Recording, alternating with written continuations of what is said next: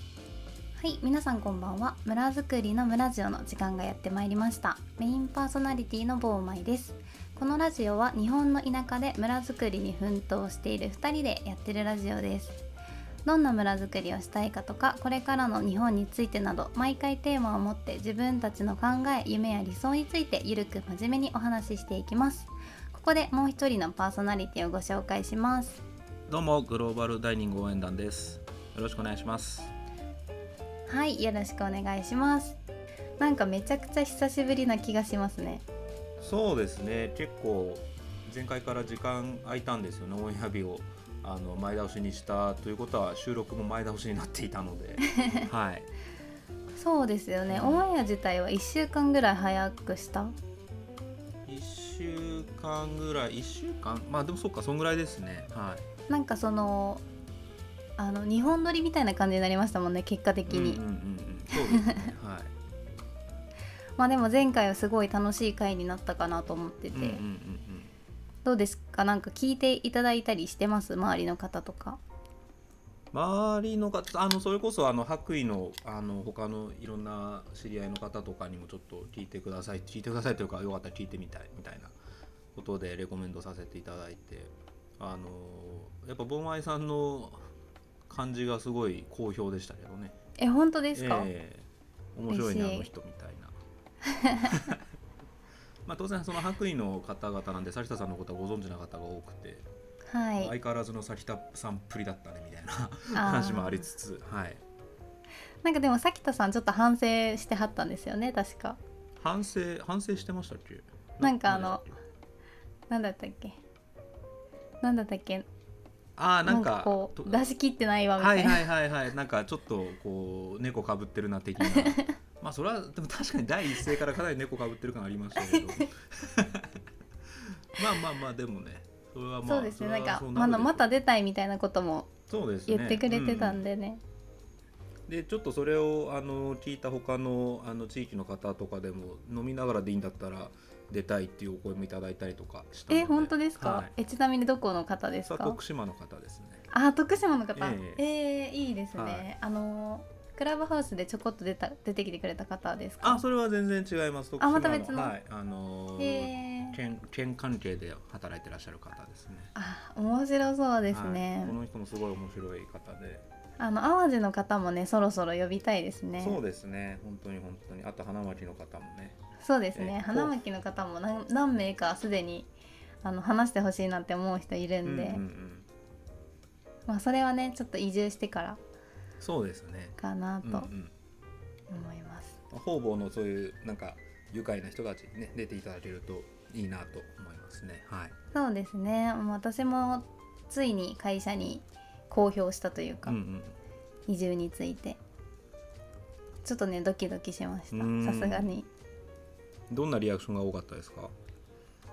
えみたいなすごいみたいな感じで言ってくれまあもともと結構その小出しにしてたので、うんもうすでに知ってる人も多かったんで、うんうんあついに決めたんだねみたいな感じで言ってくれた人がすごい多くうて、んうん。あとなんか個人的にすごい嬉しかったのが、うんそのまあ、上司とかに対しては、うんまあ、もう自分で生きていきますみたいなうんうん。言ってて、まあ、やっぱり心配もしてくれうんうて、んもうダメだったらいつでも戻ってきていいよっていうう、ん。まあ、お世辞だとは思うんですけど、まあ、そういうことを言ってもらえるっていうのはねすごく嬉しかっそたれですは嬉しいですね。はい残念ながなんからもう僕は言われてないので、戻る場所はないですね。でもこうオンラインだからねちょっとやっぱ会いたいなって 思いますねうんうんうんさうんすがに、。そうですよね。はいでまあそれも言ったらもうぜひ来てみたいな感じでうんもうん言ってくれたので、本当にいい職場というか、うんうんいい人に恵まれたなうとん、思います、財産ですね、本当に。はいもう本当になんか人にだけ恵まれてるというか、うんそれぐらいしか才能がない気がしてますいやいやそういう風に恵まれるっていうことはご自身に魅力があるっていうことですからね。まあねそういうことにしておきましそょうれかがねそういうことにすると多分みんながハッピーになるからそれでいいんじゃないでしょうか。 そうですね、はいなんかまあオンラインが長くなっててあのーまあちょっとオンライン慣れしてるとか、うんオンライン疲 れもしてるんですけど、なんか結構最近パワーワーワードであのあーオンラインの相手に対して胸ぐらつかみに行くっていうのが会社の中で流行ってますねそんなに胸ぐらつかみに行きたくなるような人が多いってことですか。それはなかなかち ょっとね結構厳しいですね。失礼な方とかがいらっしゃってああなるほど。はいああ失礼な方なかなか面白いなんか言える範囲でいいんですけど、例えばこれ失礼だなっていうのなんかあったんですか。あの本当にこれはもう全員でめちゃくちゃ怒ってたんですけど、まあ、お客さんに対がなんですけど、うんまあ、私が今やってるのは結構代理店の、うんうんまえー代理店に対して自分の会社の商材売ってもらうのにこう勉強会やったりとか、ううんうんうんちの商材ってこうなんですよっていうのをやる部署にいるんですけど、あのハーフの方がいるんですよ。はいはいはい。で、えっとお父さんがスリランカでお母さんが日本人のハーフのハーフというのは同僚の方ですか。あ同僚のはハいはいはい。ーフの方がいて、でまああの、まあ、全然関係ないですけどイケメンなんですよはいはいはい。であの日本で生まれ育ってるんで、うんまあ、普通に日本人なんですようんうんうん。ただ見た目だけがやっぱちょっとスリランカの血が入ってるんで、まああの外国人には見えるうんうん、スリラ感ンカっていうじなんですけどとコーカソイドとかになるんでしたっけ人種でいうなんですかとあなんでもないです続けてくださいはい、はいちょっとなんかあの黒っぽい感じですごい本当にかっこいい感じなんですけど、あのそれでオンラインでこう話してる時に後ろで「うわ外人やん日本語喋れんの?」みたいなのがこうざわざわってなってほうそれでめっちゃムカついたというかうーんなんか今時そんなことまだ言ってくる人いるんだなっていう、うんうんうんで全員でオンラインで胸ぐらをつかみに行こう っていうそのでも本人的には、まあ、慣れてるんでしょうかそれとも本人もショックだったんでしょうかあまあ慣れてはいるけど、うんやっぱりムカつくって言そっれはてま愉したね、快じゃないですよねどう考えてもはいね、うんでもう話全然聞いてくれなかったらしくてこっちあはあその勉強会頼まれてうん講師として行ってるのに、そういう態度っていうなるほどのはね本当に大人げないというか本当ですね、はあーかわいそうにないねえ、うんなんかそういうのが前に立って仕事にならないっていうのは何とも言えないですねやるせないですねはいやるせないですうん本当にでなんか本当に人の気持ちって分からないのかなって思いますよね、うんうんうんやっぱそう経験してないのかなその自分のことを全く知らないところに行ったりしたことないのかなって思っちゃいますうんうんようんうんうんうね。んそうですねうんまあ 裏を返すとあの坊前さんみたいにいろんな国の人とこう知り合付き合ってきてる、まあ、その付き合ってると人間関係として付き合ってきてる人の方がまあ少ないことはまだ多分客観的な事実としてあると思うんですよねうんうんこの国の場合。だからあの違う人種の人に対してこうおなんて言うんでしょう自分の人種とは違うなという第一印象を強く持ってしまう人が多い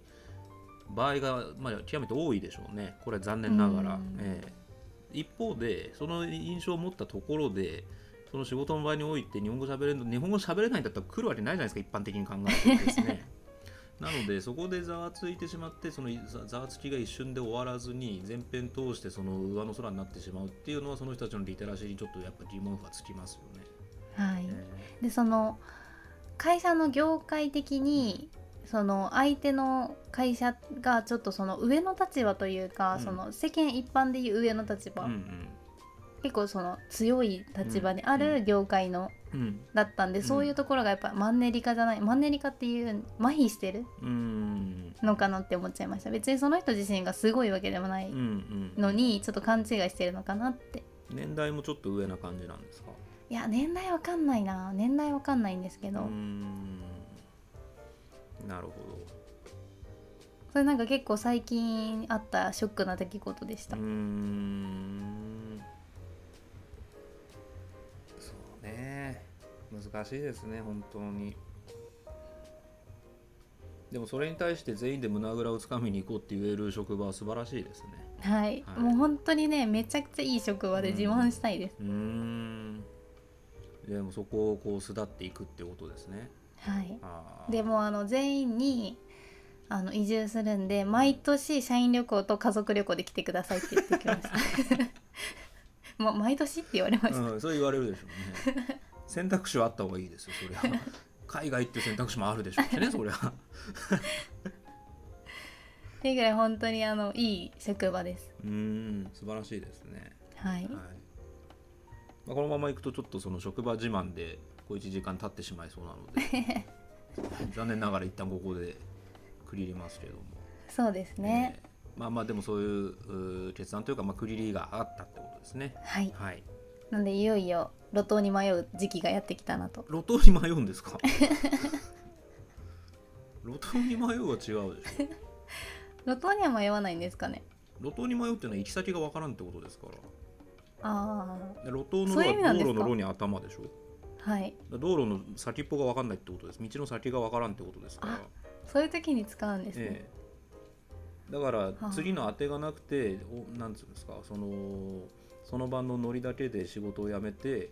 でも次何したらいいかわからんっていう時に路頭に迷うとかっていうふうに言うわけですよ。ああなるほでども釣りじゃあやり路たいこと頭は には迷ってない、ええ、次やりたいことはちゃんと決まってるし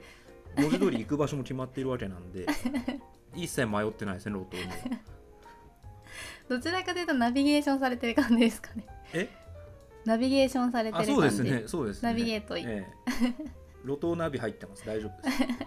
す。よかったですはいというところで、まあ、最近ショックな出来事というところであのー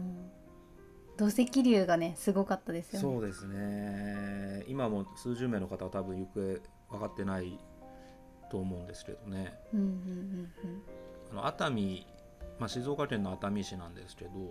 あの、はい関東で生まれ、まあ、関東というか、えーいわゆる首都圏で生まれ育っている自分としては割とその夏の、まあ、ちょっとしたレジャーとかで、ゆまあ、ちょいちょい行ってた場所だったりもすうるんので。うんうんうんうんまあ、特に学生時代あんまりお金がないけど海とか行きたいよねみたいな時に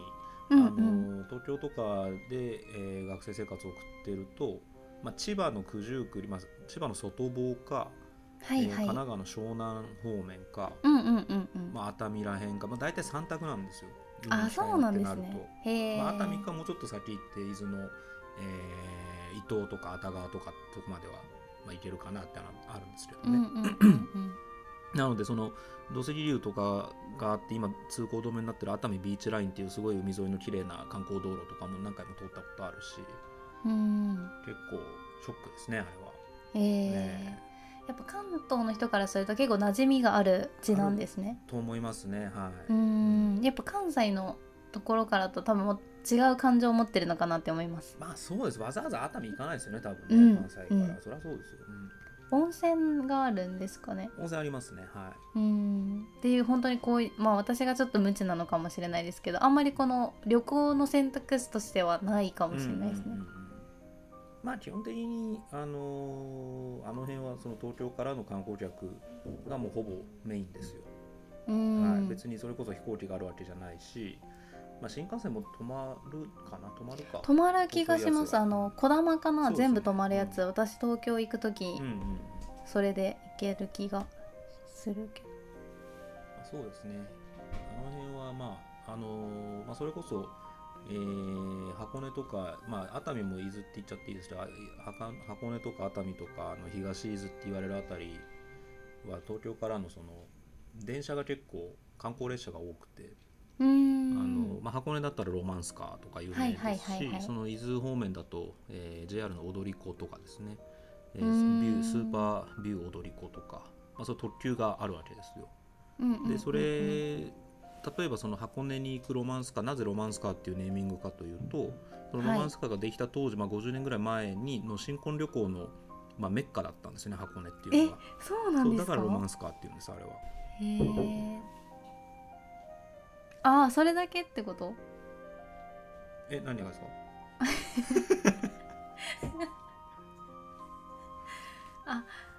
えーっと新婚旅行のメッカだったからっていう理由だけでロマンスカーあってそこうとですよそうそうそう えだから新婚旅行箱根が新婚旅行に箱東京とかから箱根に新婚旅行に行く人が非常に多かったから需要があったりその特急列車を作るっていう意味におはいはいはいいはていだからそれのその需要に応えて特急列車を作ろうとなってじゃあその愛称を募集したところロマンスカーになったということですよ。あなるほど、はいは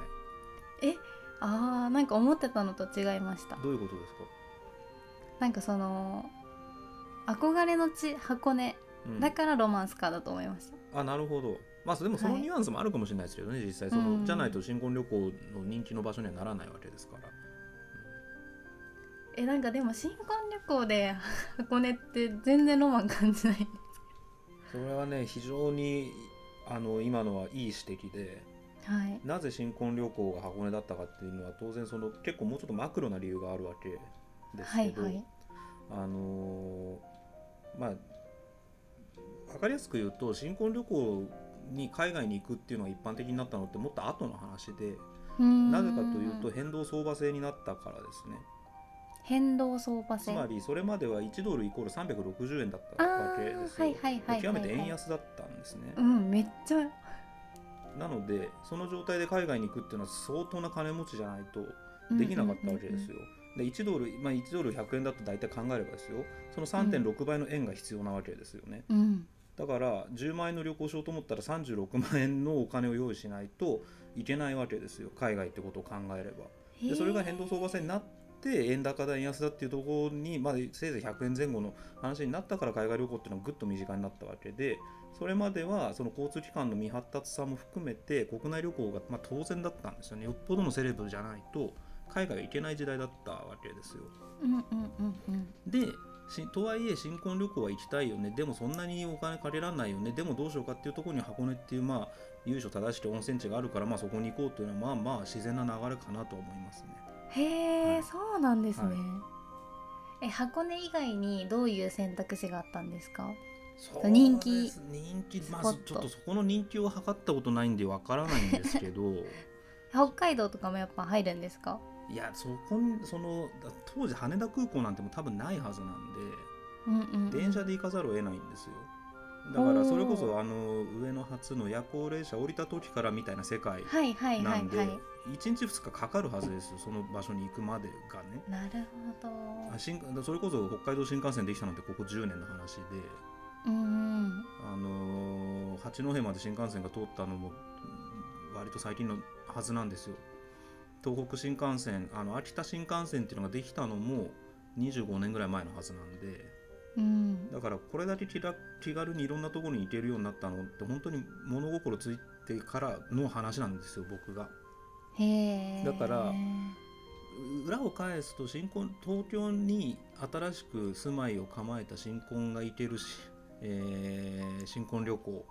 うんうん選択肢がもう箱根一択ぐらいの勢いだったのかもしれないですねひょっとすると、へえ、はいそれ結構面白いですね、はい、かもしへれないえ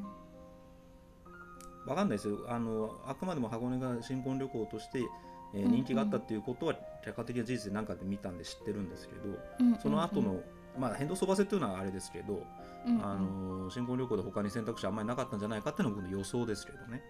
はいまあでも箱根に行く電車にロマンスカーってついてるからなくはなさそうですよねそうですねはいうんへえ面白いないやなんで箱根の話になったんだっけあ熱海からの話 ですねそうでしたその流れがあったんだった、まあまあ熱海のあのね土石流もちょっと話はね急にシリアスになりますけどはい、かなりなんかあの街中はああいうのっていうのは本当に地震でもない限り見たことないような、うえんー絵なのですごいですねすごいというかちょっとショックですねあれは。なんか私が想像してた山崩れじゃない感じがしてて、なんかんか山崩れとか山崩れって言葉ありありますか土ね、砂崩れですかね。 なんかしっくりこなんかしっくりこないと思った 今土砂崩れかはいでこう坂こう山があってその山ってこうカーブになってるじゃないですか カーブっていうのはつまりその文字通りその山になってるってことです ね。凸型になっているという。はい。あの今そそうのなんですよ。その聞いてる方あれですよ。僕ら今ちょっとビデオ通話をしているの で、そのこうなってるじゃないですかっていうジェスチャーをその坊前さんがその山形に手でやったわけなんですけど、それはわからないわけですよね。聞いてるだけだと。ちょっと言葉で言いますねちゃんとそうそうですね。多分初回から意識していただきたいポイントではあります けど、こう山になってる、はい、そのどっちかの斜面からこうはいは崩いはれいはいるみたいなはいはいはいが土砂崩れの一般的なそうで私すのねイメージなんですけどまあ、今回ってこの山の真ん中ぐらいからうんうん地面が割れたみたいうんうな、んうんめっちゃ怖いですうんね。そうですねあのーまあ僕もそのちゃんとした原因というか全然わからないですしパッパッというか、まあ、ちらっと見ただけなんですけど保水力がやっぱ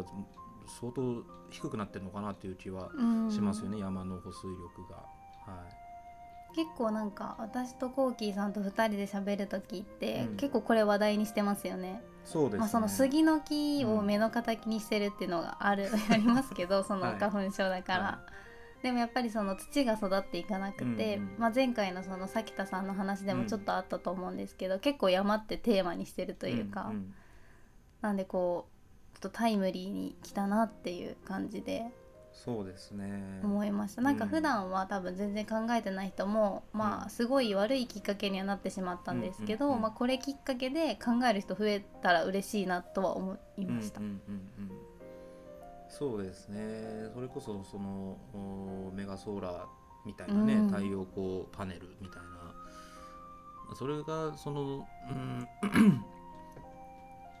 それの因果関係はあれあの熱海のことに関してはちょっとわからないですけども、はい、あれがあることによる、まあ、うんそうですね、効果と逆効果でいうと、個人的には逆効果の方が極めて大きいかなと思ってるので、うん、そうですね、その、まあ、なんとも言えないですね、その目先のお金も必要だし、その自然発電みたいなことで、あの CSR とかも含めると引きで、引きがあるのもよくわかるので、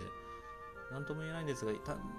山を守るというかね、その自然災害とかも含めて山っていうことを考えると、山にああいった太陽光パネルをガンガン作っていくっていうのは避けた方がいいんじゃないかなとは思います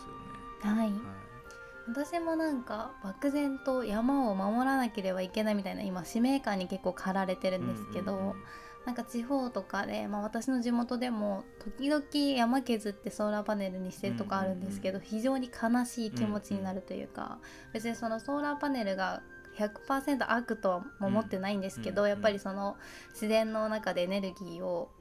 作るにはどうしたらいいんだってすごい考えて作ってると思うんですけど、何よりその私が好きだった山がみたいな、うん景観の部分ですね、うん見た目がよろしくないっていうのが、うん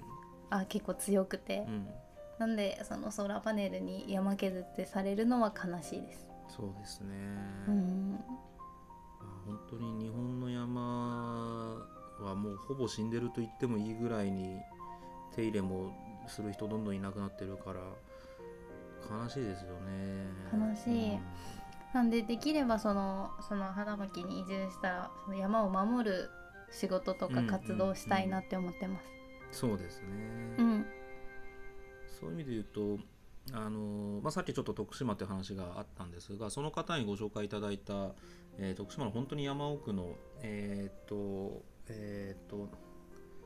どうだっけな上勝上勝かなっていう町があるんですけども、はいう上に勝つと書くとこなんですけどもそこで、えーその増えすぎた杉の木を、えーめちゃめちゃかっこいい食器とかに作っている、うんうんうんうでん、あの方たち雫プロジェクトって方々なんですけどもはい、その人たちの理念には個人的にはものすごく共感していて、まあ、山はのい保水力が数十年前と比べてもう30%ぐらいになってしまっている、まあ、杉が増えすぎてかつうんうまん前の前にもこの、えーここでもお話しした通りその杉とか一年中葉っぱが茂っているからえー地面に火が届かなくて、えーずっと湿った土になってしまってそれによって保水力がさどんどん下がると。っていう、まあ、んん2つのあの良くない効果があるわけなんですよね。だからそれを、えー単に杉を伐採するのみならずその杉を使って、えー何かを作っていく、まあ、建材だけじゃなくて、えー食器とかも作っていこうというようなことをやってらっしゃる方がいてそれはすごくいいなと思っていてで実際その食器とか器もめちゃめちゃかっこいいんですよね。うんうんうんうんなのでそういったその、まあ、文字通り草の根活動じゃないですけどそういう人がこううーん増えていくといいなというのは思いますしなんかねそういうことをやってる方に何かしらでこうおー手伝ったりみたいなことができるような循環が生まれるといいなとは思いますね。本当ですね、なんかこないで言ってた杉の木でお酒作ってる人とは別ですかあそれは別ですね。うーんそうあれはあれですよねあの、えー、と新宿のベンフィリックっていうバーの、えー、加山さんっていう超絶有名なバーテンダーの方の話ですよね。あそうなんはでいすか、はい。なんかごっちゃになって考えてました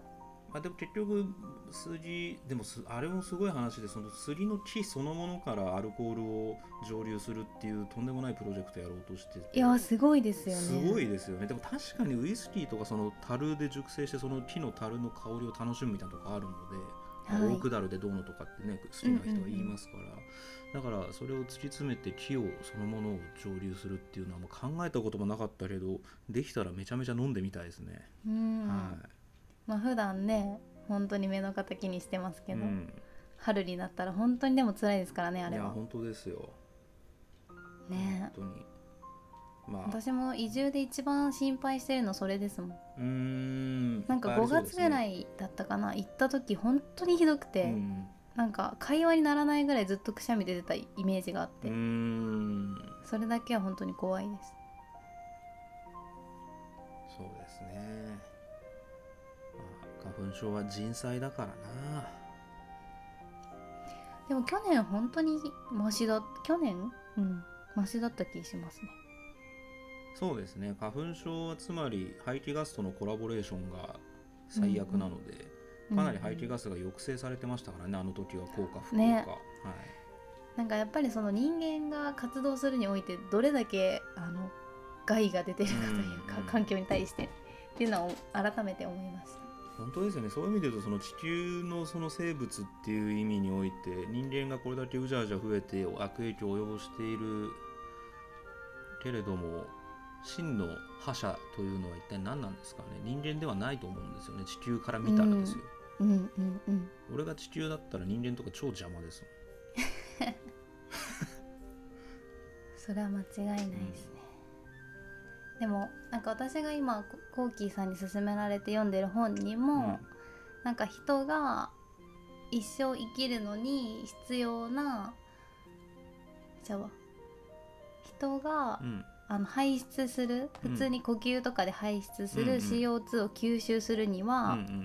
1人当たり13本の木が必要みたいなうんうんうんう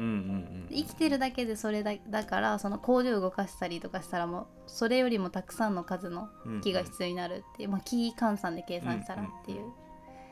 それどころか私たちは木を切り倒してみたいなことしてるんで、うんうんも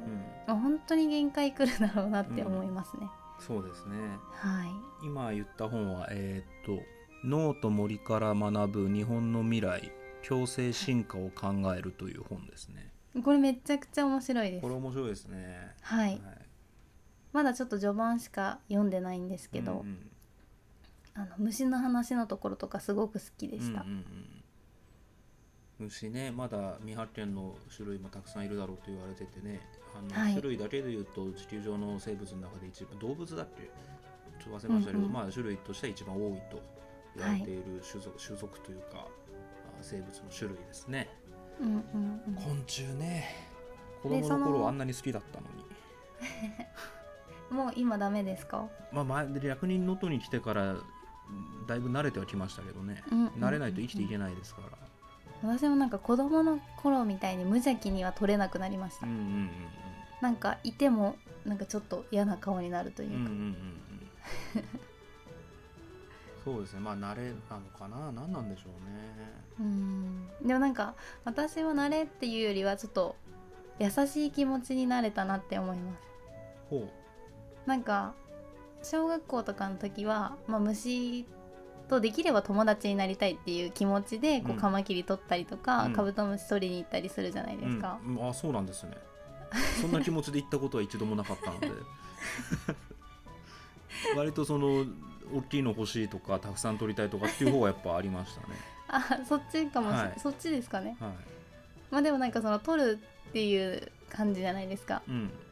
でしばらく経って、まあ、女子高生とかになると、うんマジキモいみたいな感じになるじゃないですか、虫とかなんか世の中にいなくなればいいのにみたいな、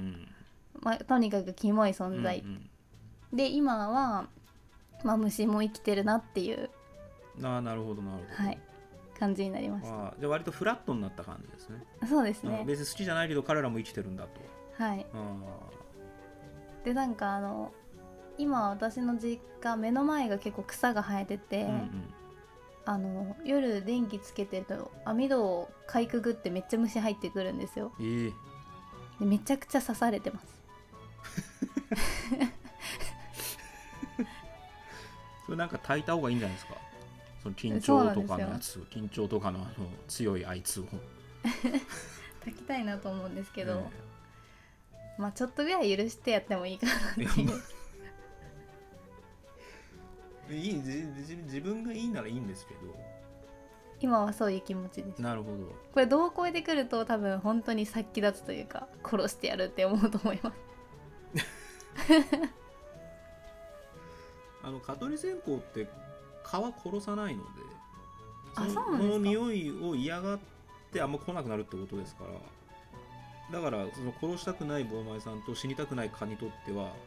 もう一挙両得というかあ知らなかっおた互いが幸せなんで殺虫剤じゃないですからあれは。あそうなんですはいね、まあ、本当に密閉したところに死ぬほど炊いたら死ぬかもしれないですよ。黙々みたい僕なも真っ白になってるみたいなことだったら死ぬかもしれないですけど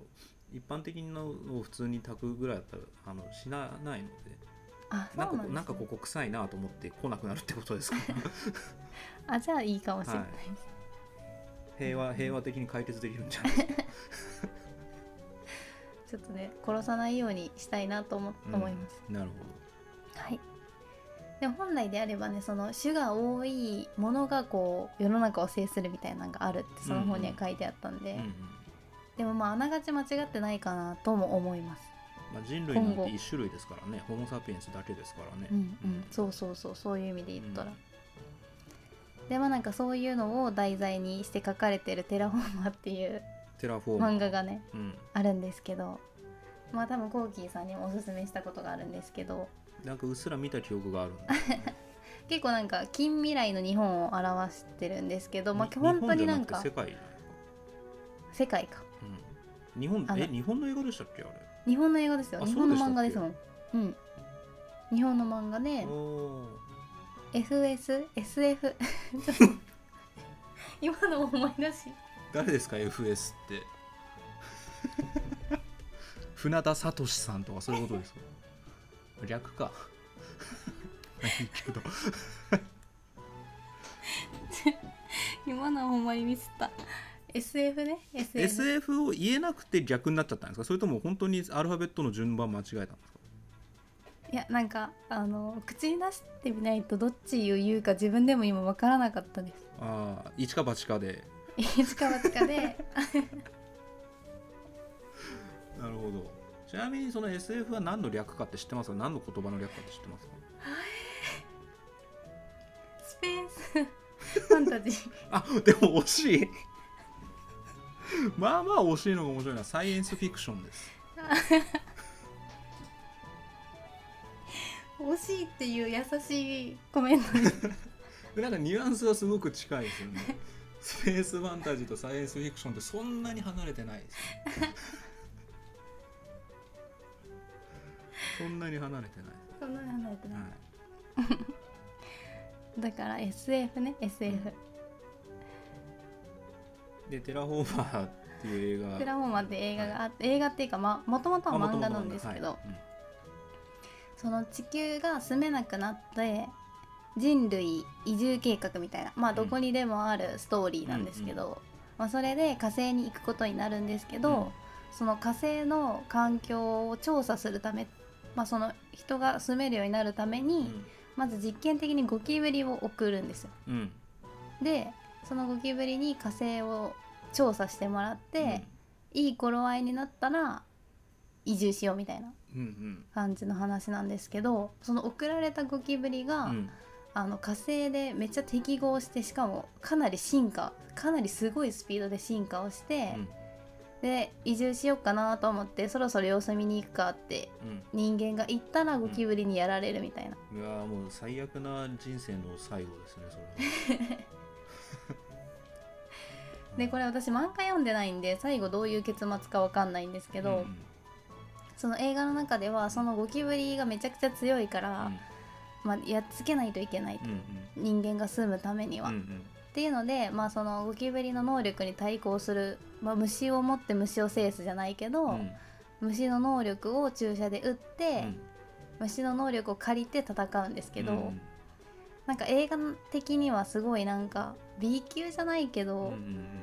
あのハリウッドとかの映画に比べると、そのチープな感じはいはいはいはいなんですけど、なんか私はそれがすごく好きで、うんもう2回ぐらい見ちゃったんですけど、うんあの虫の能力が知れたりするすごい面白い映画なんで、うんうん記憶の片隅だったらもう一回見てほしいです。うんもう一回はちょっとわかんないですが あのーそうですねなんか割と結構その虫のその CG のあのーディティールが結構気持ち悪かった記憶があってあいやそうかなそうでもないかななんか割なとんこかう戦隊ものって感じがした。ううってなりながらちょっと見た記憶が若干あるんですよねあーじゃあダメかもしれないですね。確かに気持ち悪いシーンもあった。結構ありますよね確かに、はい。でもなんかそのマジでこの未来あるなっていうかうん、うんうんそのまあさすがに虫が人間サイズになって襲いかかってくることはないと思うんですけど、その虫によって世界がこう征服され、まあ、ある意味うんうん虫を食べなきゃいけなくなったりとか、うんまあ多分虫食べるってなったら私たち虫育てるじゃないですか、うんうんてまあな実った際ら今虫育ってますからねそうそうそうってなったらこうどんどん虫がほが増えてきてみたいなうんうんうん感じでマジで征服されるんじゃないかなって思います。そうですね何をもって征服なのか、まあ、小麦が地地球の覇者だ的なことを言うと征服されてるみたいなことで言うとコオロギに征服されるかもしれないですよね、コオロギはいおえあれは育ち育てやすくて味がうんうんいいということで、今食あの昆虫食の第一歩というかこあのコオロギこの間行ったんですよアントシカダっていう東京のコオロギラーメンのお店み見ました写真すごかったですねめっちゃくちゃ美味しいですよいやーあコのオロギコオロギのトッピングさえなければ食べれそはいはいはいはいはいあのどうちょっと説明しますと普通あの普通の醤油ラーメンの見た目なんですよううんうんそうですでねその上に素揚げにしたコオロギが1匹だけ乗ってるんですよはいでその素揚げにしたコウコオロギが1匹だけ乗ってるからコオロギラーメンって言ってるわけではなくてまず、うんうんそのラーメンのスープの出汁もコオロギ70%であと昆布みたいな昆布と椎茸だったかなコオロギ7割の残りは昆布と椎茸で出汁を取ってますで、うん醤油ラーメンなんで醤油を使うわけですけどその醤油も普通の醤油にコオロギを漬け込みましたっていうコオロギ醤油ではなくてコオロギのタンパク質を発酵させたコオロギ醤油を使ってますとでそのそれによってできたスープの中には、えーコオロギの粉末を練り込んだ麺が入ってますとで他のその乗ってるな何乗ってたかちょっと今忘れましたけどほうれん草とかそのチャーシューとかっていうのはまあ普通のうんコオロギとは関係ない具が乗っていて、一番上に素揚げのコオロギが1匹ポコンと乗ってるうんというコオロギラーメンっていうのがあってですねこれがうまいんですようん醤油ラーメンってことですよね醤油ちょっとコクのある醤油ラーメンですねうん、はいまあ出汁がすごい出てる感じなのかそうですね匂いは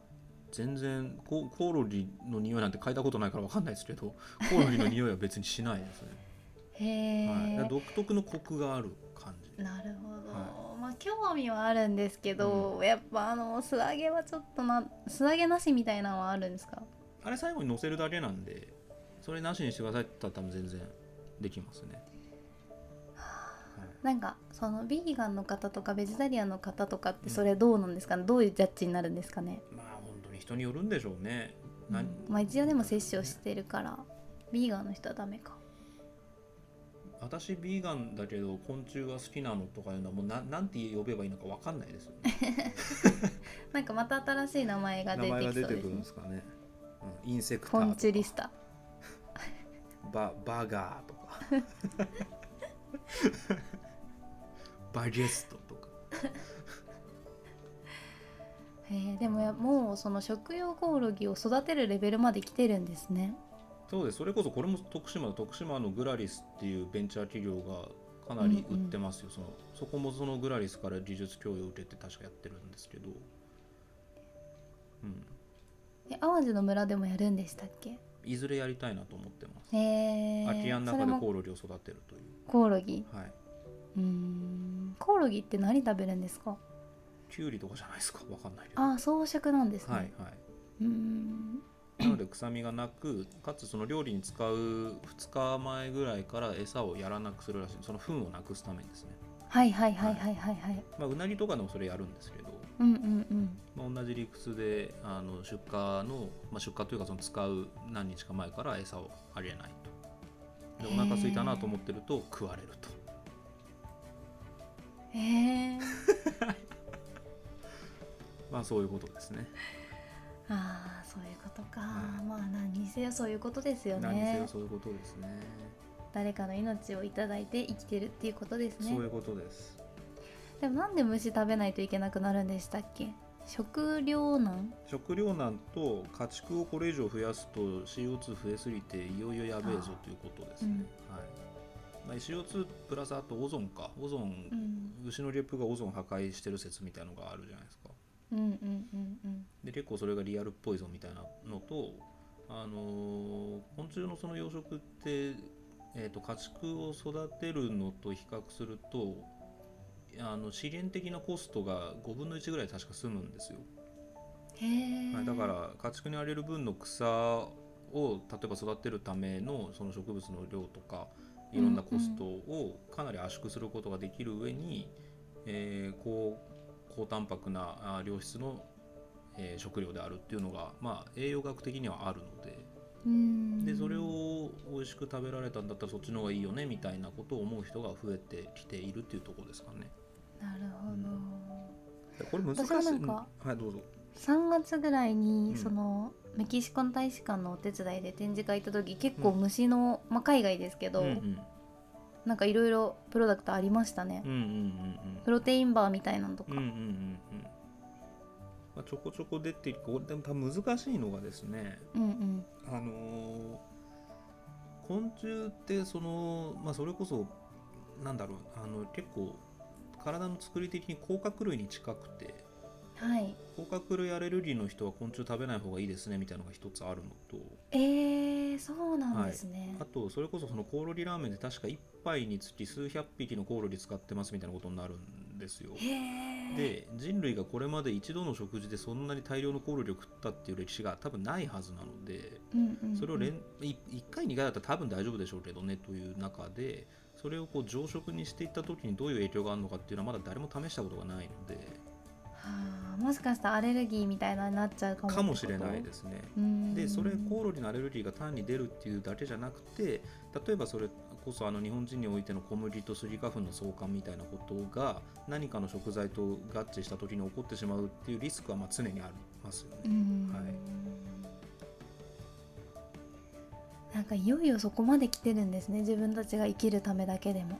そうですねこれもこの間のウルトラマンの話にも戻りますが50年前の2.5倍ぐらいの人口になってるわけですから、うんまあすごく残酷なことを言うと増えすぎですよどう考えても。そうですね、はいだからこのそういう状況の中でどうやって生きていくのかなというそれこそ火星に行くっていうのもあながち高等向けじゃなくなっちゃいますよね。ねねええしかもまあ増えすぎてるしなかなか死ななくなりましたし、ね、そうそうそうそれも医療も大きいですよ本当に。いやーまあ長私生もきねいいことだっ長ていいうの嫌だなえ長く生きたくないですあーあんまりお父さんお母さんを苦しめない方が悲しませることを言わない方 がいいですよそれは。まあこれもあれですよねその長難生きねその生きてるってなんだみたいなねそれをこの間の脳死とかなんとかって話にもつながることになりますよね。そのうんうんうん、ね、ピンピン生きて最後はこうぽっくり生きたいわみたいな理想がある中でうん何歳ぐらいまでこうね生きることが、えーみんなにとっていいのかっていうそれこそ還暦っていう言葉がある通り60で一回りするっていうもう60まで生きることがもう奇跡みたいな時代がついこの間まであったわけですからはいだから還暦だから赤いちゃんちゃんこ着るってのは赤ちゃんに戻るっていう意味でちゃんちゃんこ着るわけですよ。ああそうなんですね、はいはい還暦ってその還暦の還は元に戻るってそのかうんうん還じゃないですか、うんに暦だからもうさ生まれた時に戻るっていうので還暦っていうわけですねうんだから赤ちゃんが着るものを着るわけですよ60の時にでも今60なんて下手したら人生折り返しぐらいのレベルじゃないですか,、うだかんはいらそういう意味で言うとその増えすぎたしその生きて生きる時間も比べ物にならないぐらい長くなっているからその地球というその土壌がどんどんどんどんこう痩せ細っていってしまうっていうのはもう避けられないですよね本当にね。そうですね。まあなんか自分たちの世代はまだ生きれたとしてもその後の世代にこう全部押し付けてるだけというか、そうですね感じですよね。そういう意味でそうじゃないような生き方生き方なのかあるいはいろんな方法論をこう試そうという人が増えてる感はやっぱありますけどね。ありますね。うんうんうんうん。いや本当にだ結構その僕の親は、まあ、両方とも60超え60半ばぐらいなんですけどはい。こんな時代に現役で働いてる人はもう大変だろうなと思うわみたいなことはやっぱ結構言うんですよね。うんううんん、そのベンチマークもないですしどう行くべきかみたいなうん。うんうんだからそうですねこうすごい時代だなと思うことよりこうちょっと立ち止まるとありますよね。うん、うん。私のおばあちゃんもよく私に言いますねう。んそのベンチマークっていう意味でうんどこに向かっていくんだろうねうんみたいな。うんうん特に私とかそのサラリーマンっていうレールからも外れて、うんうんこうわざとこう自分で模索しながらもがく道を選んでるから、うんうんなんか心配もあるし本当にどうなるんだろうねみたいな大変だね、今の人はみたいうんうな、んそうですね。でもまあこの日々地球のこと考えたりとか規模でかいですけどって思ったらこう普通にに今の仕事でこう続けていくことにこうずっと疑問を抱かないといけないうんこの何もしてないなって思っちゃうんでやっぱり辛くてもこう自分でこう探しながら行きたいなって感じですうんうんね。うんうんそうですね。はい、そういう人はおそらく増えているんでしょうねその例えば、うんね、40年前のそのそういう人たちの割合と比べたらすごく増えてる気がしますよね多分ですけどね。ねそうですねなのでまあなんか仲間とかもすごい見つかりやすそうだし全然その孤独感っていうのはうんないですけど、うんうんうんうんそうですね、はいうん、なんかすごい大きな話になりましたね。そうですねちっぽけな2人 で大きなことを言ってますけどはい、でもねそういう気合で生きてるっていう感じです私はそうですね。地球背負ってるぐらいの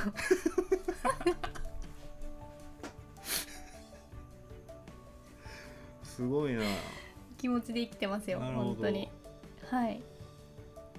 とうとう地球 背負いましたか。はい。多分去年ぐらいは日本背負ってたんですけど、はでその前は多分滋賀県背負ってたんですけど今もう地球背負ってますい、私はすごいですね。はいもで次は太陽系あたり。うなんかもう肩が凝って仕方がない すごいですね。地球背負って肩こりで済むその強 靭な。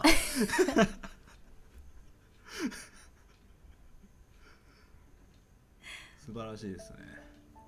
りがとうございますはそんなところでそろそろい。はい。えーエンディングと参りましょう、はいあねはい次どうしましょそうですね。7月の22日オンエアってことはオリンピック開会式前日ぐらいですよね。うおやるのか本当に。ーやるでしょうもまあやるか。うはい、はい観客だけどうなるかってういん。うねところですうね、ん。おーまた何か面白いことが起きそうな感じがします ねそうですね。でもこの12年って本当に絶対教科書に載るなって思います確かに確かに。はい確かなにんでも今カメラとかあったそらできるだけピースしとこうみたいなうですねなんでなんでなんどういうことですか。なんかどっかどどのシーンがそのし資料集とかに載るかわかんないじゃないですか、うんうんだからそのどういう提供があってもうんピースしておこうってあそれだ誰の写真に写るのを置いたもってことですかあ